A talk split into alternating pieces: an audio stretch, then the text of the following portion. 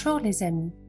Aujourd'hui, l'épisode du podcast Café avec Spiritisme est agrémenté des commentaires de Larissa Chavez qui nous dit Notre réflexion d'aujourd'hui, basée sur le livre La lumière du consolateur, est une véritable invitation à l'étude.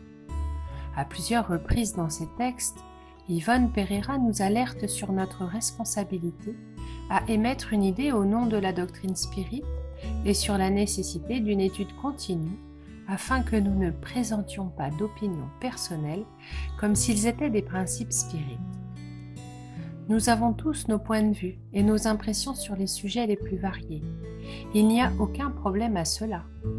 Le problème se pose lorsque nous devons exposer quelque chose au nom de la doctrine spirite et que nous y introduisons quelques parcelles de nos opinions sans préciser où finit une chose et où commence l'autre. Observons le cas rapporté par Yvonne. Le cas est le suivant. Un certain adepte du spiritisme, discourant sur la crucifixion de Jésus, a dit à un groupe de jeunes débutants que la mort du Maître était due à la nécessité de rachat, que Jésus devait cette situation à la loi de Dieu puisqu'il était la réincarnation de Moïse et qu'il avait, en son temps, agi de manière à devoir expier son propre passé par le martyr. Sans la présence d'esprit d'un participant de la réunion qui a protesté courageusement, l'absurdité aurait été consacrée comme leçon pour ce groupe de débutants en philosophie spirite. Par conséquent, nous concluons qu'il manquait à l'exposant les plus élémentaires connaissances évangéliques et spirites, tandis que les sophismes sur la loi de la réincarnation étaient présents. Tous les enseignements doctrinaux que nous avons recueillis interdisent de déclarer que Jésus ait eu des incarnations antérieures, et encore moins qu'il ait agi de manière à devoir souffrir l'expiation du supplice sur la croix. L'avancée spirituelle de Jésus se perd dans la nuit des temps, selon la révélation spirituelle authentique et rationnelle, en plus de ce qu'affirme l'Évangile.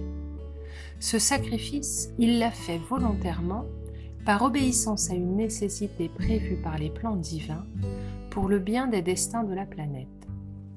En venant sur Terre, Jésus savait qu'il affronterait de terribles sacrifices, y compris le martyr sur la croix. Mais il n'a pas hésité il a donné sa vie spontanément et il a dit ceci devant une assemblée dans laquelle étaient également présents des individus ordinaires. Le Père m'aime parce que je donne ma vie pour la reprendre. Personne ne me le prend, mais je le donne de moi-même. J'ai le pouvoir de la donner et j'ai le pouvoir de la reprendre. Tel est le commandement que j'ai reçu de mon Père. Jean 10, 17 et 18. Un autre point que nous, ajouterons aux éclaircissements d'Yvonne est l'attention portée aux livres psychographiés qui peuvent ne présenter l'opinion que d'un esprit qui n'est pas nécessairement spirit.